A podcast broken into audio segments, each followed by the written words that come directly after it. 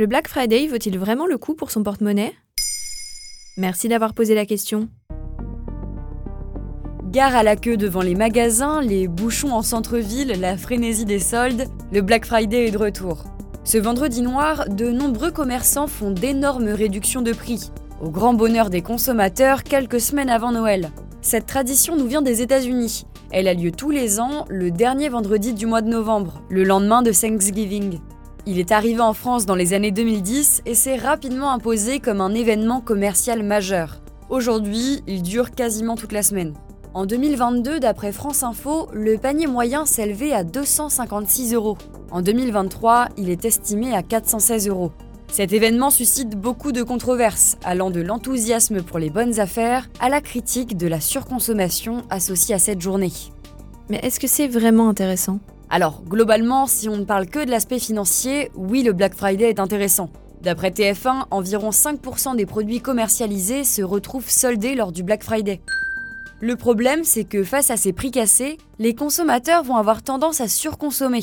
Autrement dit, je vais acheter cet article non pas parce que j'en ai besoin, mais parce que sa promotion est intéressante. Dans ce cas-ci, le Black Friday vous pousse à dépenser bien plus que ce que vous aviez prévu. De la même façon, gare aux fausses promotions et aux arnaques. Une entreprise n'a pas le droit de vendre à perte, même pendant le Black Friday. Ainsi, quand on voit des moins 70, voire moins 80%, il faut être vigilant. Certaines marques usent de stratégies pour vous donner l'impression de faire une bonne affaire. Grégory Carré, directeur de l'Observatoire de la consommation à l'UFC Que Choisir, explique à TF1 que certains commerces augmentent leurs prix quelques jours avant le Black Friday. Vous avez ainsi l'impression de profiter d'une offre exceptionnelle alors que le prix revient tout juste à sa valeur de départ. D'autres commerces affichent le prix du concurrent pour montrer à leurs clients qu'il reste moins cher. Et c'est pour cette raison que les gens boycottent le Black Friday? Entre autres, mais aussi parce que ça représente un gros coût écologique. D'après Reporter, les produits achetés sont aussi les plus polluants, de l'électroménager ou de l'électronique. En plus, 75% des Français achètent en ligne, et le e-commerce est particulièrement nocif pour la planète. C'est sans parler de l'empreinte carbone des 2,5 millions de colis livrés tous les jours à Paris en période de Black Friday, des emballages et plus généralement de la surproduction liée à la surconsommation. Et est-ce qu'il y a des alternatives? Oui, bien sûr. Le plus connu est le Green Friday.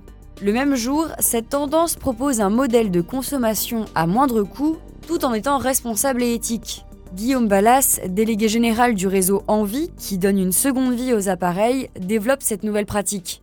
À la place de ce qui aurait pu être une promotion, le client, lui, paye le même prix que d'habitude. Sauf que pour nous, les ventes du jour servent à financer des associations de la transition écologique. Voilà en quoi le Black Friday ne vaut pas le coup. Vous souhaitez réagir à cet épisode? C'est possible et ça se passe sur Spotify. Vous pouvez commenter l'épisode et répondre au sondage du jour directement sur l'appli. Maintenant vous savez, un podcast Bababam Originals, écrit et réalisé par Joanne Bourdin. Si cet épisode vous a plu, n'hésitez pas à laisser des commentaires ou des étoiles sur vos applis de podcast préférés.